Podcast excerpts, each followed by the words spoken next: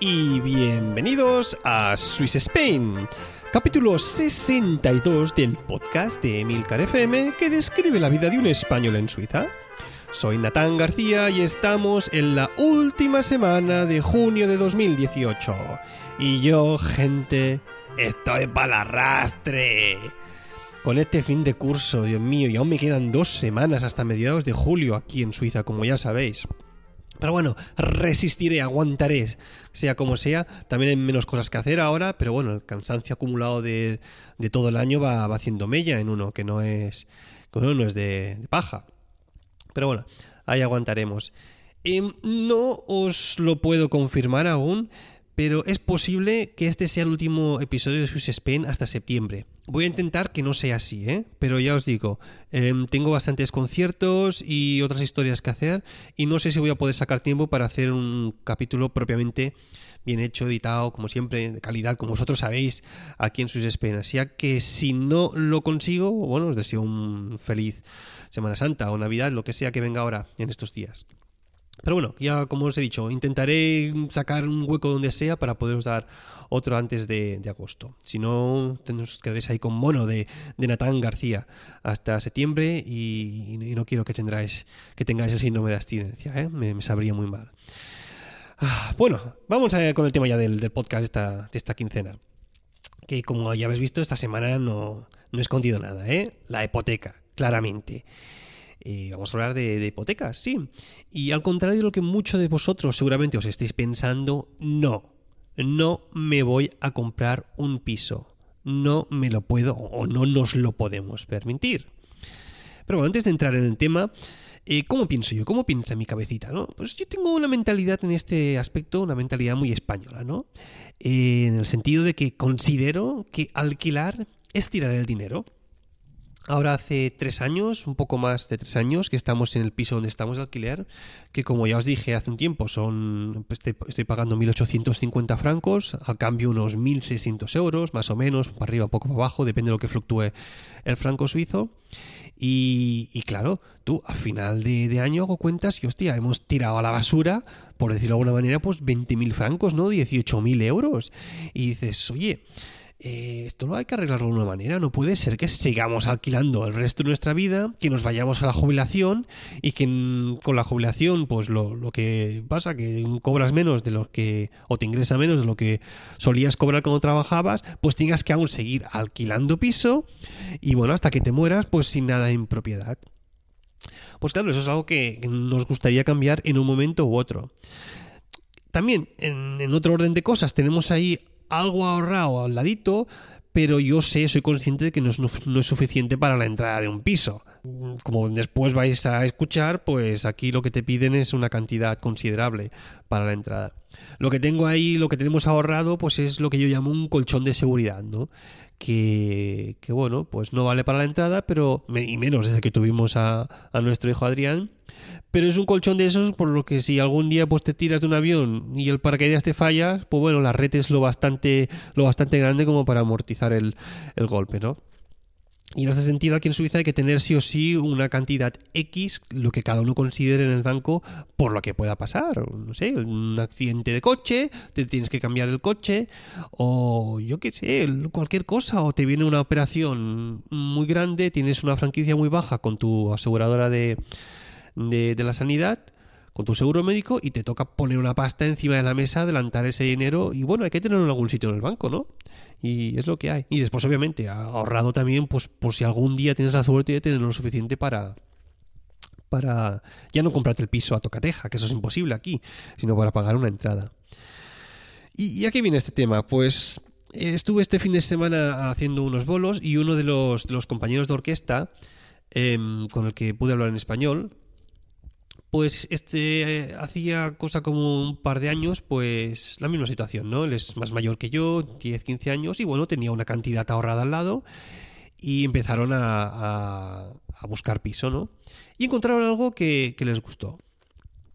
Y me dijo, bueno, Nathan, si tú te quieres comprar un piso, lo primero que tienes que hacer, antes de ir a ver nada, antes de, buscar, de, mirar de precios, nada, es vete hablar con, con tu banco, con la gente del banco, y lo que ellos te van a decir a ti es cuál es la cantidad que tú puedes ofrecer, que tú puedes realmente gastarte en un piso, ¿no? Entonces tú vas allí, te miran todos los que tienes en todas tus cuentas, que si planes de pensiones, que si, eh, yo qué sé, por decir algo, eh, la cuenta del niño para la universidad, lo que te tienen retenido de, las entradas de los dos meses del, piso de alquiler que tengas, en mi caso quizás incluso serían instrumentos, lo que te valga el coche, todo, ¿no? Para avalar algunas cosas, si, es que fuese necesario.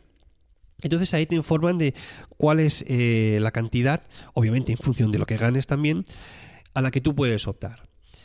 Y pongamos, pongamos yo que sé, un piso que cueste un millón de francos, ¿no? Pues, según el banco, es posible que te hagan pagar de entrada un 20% o un 30%. Y claro, la diferencia entre 20 o 30% pues es considerable, ¿no? Si el piso cuesta un millón de francos, un 20% son 200.000 francos a cambio, ojo, 180.000 euros. Pelín menos, ¿eh? Pero va. 180.000 euros de entrada, o si son 300.000 francos, un 30%, pues ya nos estamos yendo tranquilamente a los 270.000 más o menos, ¿eh? Como aquel que, no, que no pide nada. Oye, la entrada son un 30%. Que sí, pum, ta, ahí, encima de la mesa. Y claro, yo he estado haciendo cálculos más o menos de lo que nos nos costaría tener suficiente dinero como para pagar la entrada de un piso que costase sobre esa cantidad. Y oye, lo podríamos conseguir en cinco años trabajando los dos casi un 100% de jornada y ahorrando bastante, es decir, viviendo muy austeramente, sin salir a cenar fuera, apenas sin ir a vacaciones, sin llevar ningún lujo en absoluto. Solo de esa manera seríamos capaces de quizás tener lo suficiente para una entrada, ¿no? Obviamente, pues puedes eh, optar a pisos más baratos, pero entonces ya no están tan cercanos a la ciudad. O sea que bueno, obviamente cuando te alejas de los centros urbanos, los pisos son más baratos, pero entonces ¿qué pasa? Que tienes que, contar con que necesitas uno o dos coches sí o sí para desplazarte, porque si no estás en medio del campo o de una ciudad dormitorio, y bueno, pues a no ser que haya una, conexión muy directa hacia la ciudad con un tren, pues estás ahí aislado, y es lo que hay. Em, ¿Qué más os quería decir al respecto del tema? Así, ah, eh, a veces incluso el banco me decía, este compañero, eh, te hará unos cálculos en función del plan de pensiones que, que, tú tengas. Es decir, lo que tú vas a cotizar, lo que tú vas a ir pagando durante cada año, para que en el momento que tú te jubiles, utilices una parte del dinero de la jubilación para amortizar una parte de la hipoteca. Porque claro, ellos no saben que cuando tú te vas a morir, ¿no? Ya cuentan que hasta los 65 vas a tener una serie de ingresos en función de lo que cobres en tu trabajo, pero claro, una vez te jubiles, ellos prefieren asegurarse de cobrar una parte también grande de, tu plan de pensiones para ir cancelando la hipoteca, como os he dicho, y en ese aspecto, pues se, se, guardan un poco de que te repentinamente y entonces empiecen los problemas para ellos. Quién cobra el resto de, la hipoteca, si se queda el piso blanco, etcétera, etcétera, etcétera. Bueno, eso es lo que tiene que ver con el tema del banco, ¿no? Entonces, luego tenemos la otra parte, que es como tú vas a visitar el piso, ¿no? Normalmente algo que es importante saber es que, por ejemplo, en la ciudad de Zurich hay muy pocos pisos que se pongan a la venta. O sea, es increíble. Alquiler encuentras todo lo que quieras pero ah, de compra hay muchísimo menos. Entonces, ¿qué pasa? Que cuando un piso se pone a la venta, depende de la zona donde sea, pues se abre lo que se llama un Besichtigungstermin, que es una fecha para que la gente que está interesada en el piso, después de haber visto las fotos en internet, pues vaya a, a visitarlo. Entonces es un día específico a una hora que si no te va bien no te lo van a cambiar solo para ti. Es decir, que ese día, esa hora, va todo el que pueda Ah, o quiera ir. Puede ser que se junten allí 50 o 100 parejas y lo que suele hacer la gente es llevar un pequeño currículum ¿no? de presentación diciendo quién eres tú, a qué te dedicas, si tienes familia, más o menos eh, las ideas que tienes de vivir, si vas a tener más hijos en el futuro, si tienes mascotas y demás cosas, ¿no? Para que, los, los, los, dueños se lleven una idea de quién eres y a partir de eso obviamente tienes que rellenar un papel con tus datos, diciendo que tienes interés, etcétera, etcétera, etcétera. Y claro, y aquí yo ya pensé en este caso. Esto, aquí los que eligen son los dueños, ¿no? Yo, yo pensaba, digamos que el piso cuesta un millón de francos y entonces eh, los dueños, pues una vez han recibido todos estos currículums, como hay tantísima gente interesada, pues escogen uno. Dirán, mira, estos me gustan, estos son, pongamos, suizos, eh, él es banquero, por decirte algo, ella, ella trabaja, yo qué sé, como administrativa en una gran empresa, tienen solo un niño y van a ser solventes, lo podrán pagar, lo que sea. Nos quedamos con estos y después informa a la persona interesada, ¿no? Pues no, esto no es así. No es así. O sea, una de las modalidades para que tú puedas comprar el piso es que los dueños cojan absolutamente todas las solicitudes y después de hacer una especie de, de, de preselección se pongan en contacto con los que los interesados en comprar, ¿no? Y les digan, mira, hemos escogido de estas 100 parejas a 10. Ahora de esos 10, vamos a esperar a ver quién hace una contraoferta. El que nos haga la oferta más alta se queda el piso. Yo, yo cuando escuché esto me dijo, le dije, ¿en serio que pasan estas cosas? Claro, los dueños quieren hacer negocio con el piso. Ellos ponen a veces un precio del, del, piso un poco más bajo de lo que realmente sería el borde de mercado para atraer a muchísima más gente.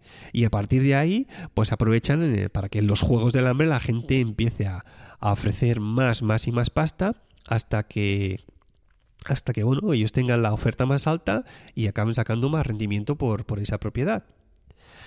Y, en ese sentido, esto me hizo recordar mucho a un capítulo de, de Haciendo el Sueco de mi compañero Dani Aragay, que decía que en, Suecia, de hecho, él se compró el piso de esta manera, también haciendo así una serie de ofertas y contraofertas. Y yo pensando, bueno, esto debe pasar allí, pero no, por lo visto también pasa aquí en Suiza. Cuando hay muchísima gente interesada en un piso, pues oye, en vez de escoger el dueño, dice, no, pues mira, mataos entre vosotros, em, a ver quién me ofrece más por, por él y el que más me dé, pues oye, se lo va a quedar todo. y yo me voy a llevar muchísima más pasta. O sea, hasta cierto punto tiene, tiene sentido. Entonces, ¿qué pasa aquí? Eh, que otra, otro de los problemas con, esto a veces es, yo me preguntaba, bueno, si esta es la situación, ¿quién leches puede hacer una hipoteca? O sea, se puede permitir pagar una hipoteca aquí en Suiza? Es decir, si ya tienes la barrera de entrada, que es la, la, la entrada del piso, que puede ser un 20 o un 30% dependiendo de este, como ya os he dicho antes. Y aparte de eso, encima, Em, eh, a veces tienes que poner más pasta encima de la mesa, pues oye, pues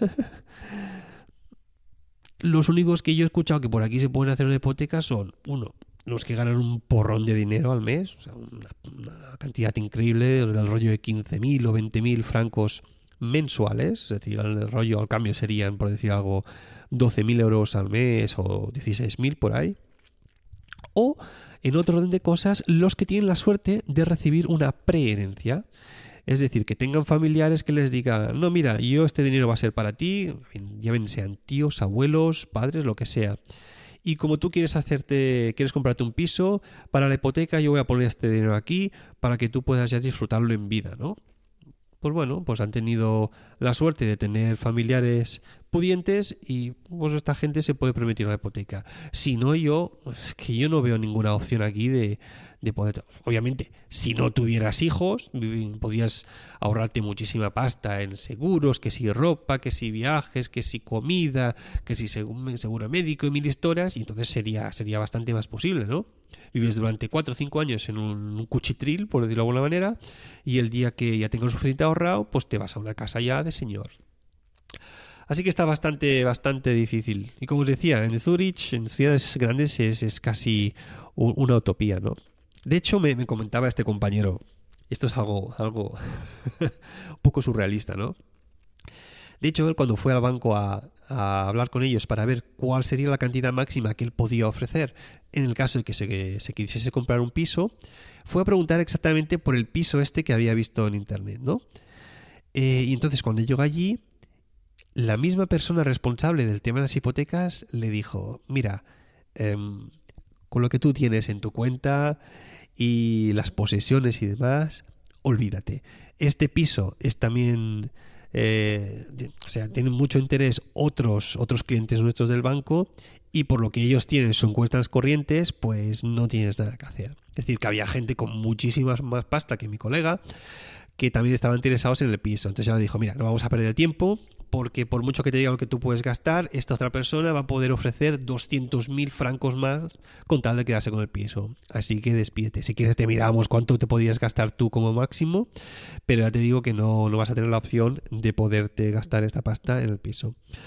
Así que mejor déjalo sea, es así de triste. Por, por, bueno, por lo menos son, son sinceros y no te hacen perder el tiempo, ¿no? Te dicen, oye, no tienes opción mm, porque hay gente con mucha más pasta, así que no pierdas el tiempo. Pues bueno, mm, Dankeschön.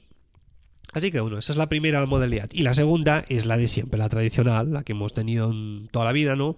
Que es que cuando hay un, un solo comprador o un solo interesado en un piso, pues que tú puedas ir al, al vendedor, incluso regatearle algunos miles de francos, ¿no? Como diciendo en plan, bueno, si realmente te quieres quitar este piso encima, pues o aceptas mi oferta o tendrás que seguir buscando indefinidamente hasta que encuentres algo que quiere pagar el, precio que tú pones por, por él mismo.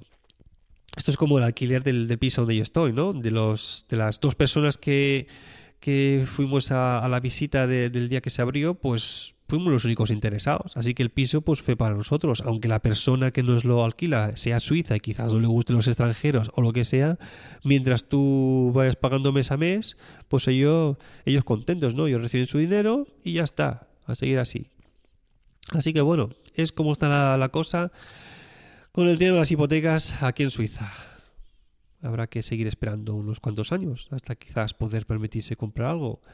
O quién sabe, porque yo no quiero seguir alquilando toda la vida. ya veremos a dónde va todo esto. Por cierto, os dejo en el Instagram del podcast un par de fotos que hice en un en una, en una tienda de estas, bueno, tienda no, en una oficina de venta de pisos, que por cierto, mm, he visto muy pocas, ¿eh? Por, por las ciudades y los pueblecitos, es decir, no, no es que abunde mucho estas estas oficinas donde se venden pisos, así como a veces cuando estoy en España, en casi cada esquina tienes un, una oficina con todos los pisos puestos en, en, la entrada, ¿no? Todas las fotos y demás con la descripción y precio. Aquí es algo que apenas veo, ¿eh? Supongo que eh, debe ser por el hecho de que, claro, hay mucho menos pisos a la venta.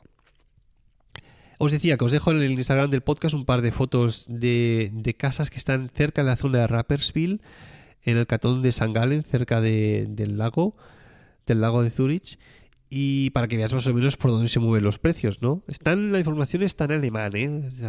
Pero fijaos en el precio y cuando ponga a Zimmer significa habitación, o sea, no os olvidéis de que aquí en Suiza tres habitaciones no significan tres dormitorios, sino significan dos dormitorios y el comedor, que el comedor cuenta como una habitación. Es como va aquí. O sea, siempre que veáis Drei Bonum son dos habitaciones más comedor. Si pone 5 Bonum, pues ya serían cuatro habitaciones, cuatro dormitorios más el comedor. Para que veáis, os hagáis una idea de por dónde van los precios. Bueno, ahora sí vamos a aprender una expresión alemana.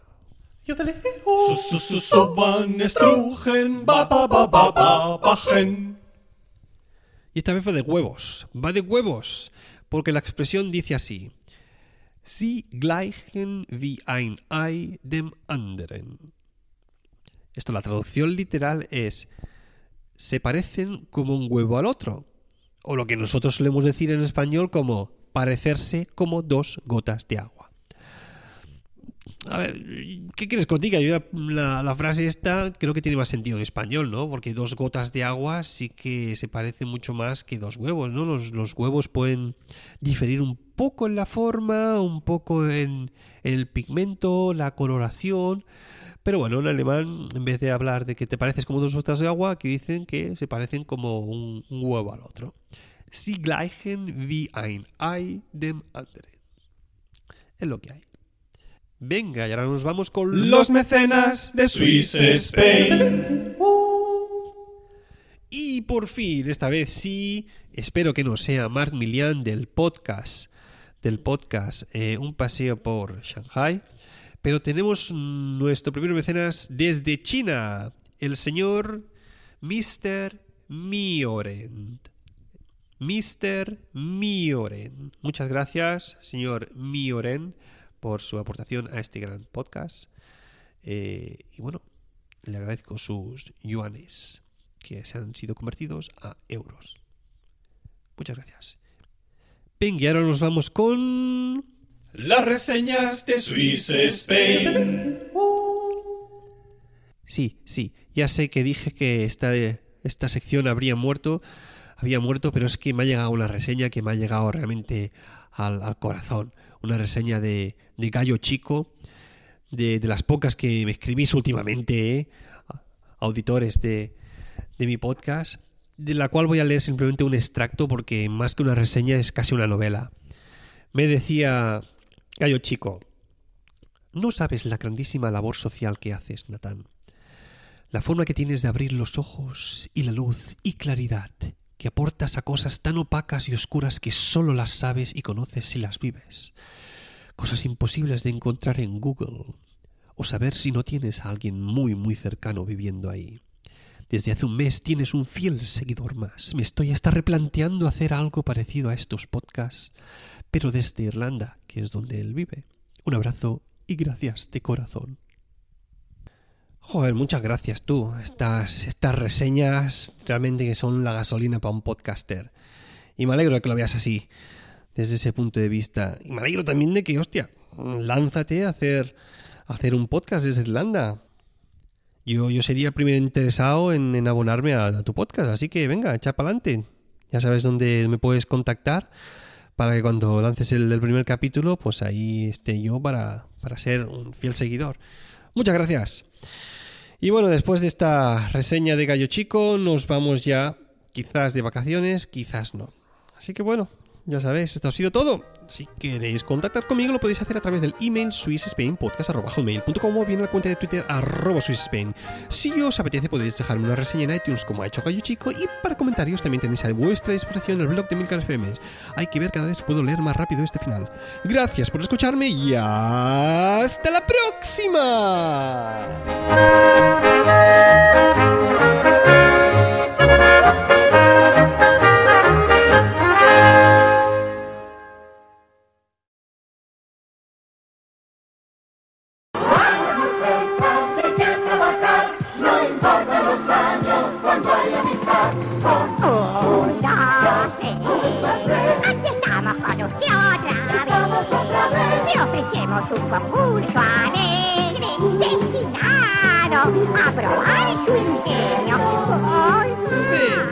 una vez más al concurso semestral de Swiss Spain. Este semestre vamos a tener en juego un código del nuevo libro escrito por Fran Molina. Y veamos, ¿hay algún concursante preparado? ¿Algún concursante que quiera concursar en este concurso? Sí, no, no, no veo a nadie. ¿Cómo que no? No oigo a nadie. Que te está diciendo que estoy aquí. No, no, nadie. Mm. Que no me oyes. Sí, sí que te oigo. Pues di algo. Te oigo, Jonathan. Pues contesta, di algo, hombre. Sí, no. Vale. Esto de hacer el podcast así en diferido. Tenía que tener algún problema, pero bueno. O sea que puedo participar. Bueno, de hecho eres el único participante, o sea que Vamos allá, Jonathan. Venga, estoy muy preparado. Seguro que me las sé todas. Venga, Jonathan, primera pregunta. Como eh, lo que vamos a sortear es un código del nuevo libro de Fran Molina, todas las preguntas van a ir referidas a este personaje. Muy bien, dispara. Pregunta número una. ¿Cuál es la película preferida de Fran Molina? Uh, esa me la sé. Eureka.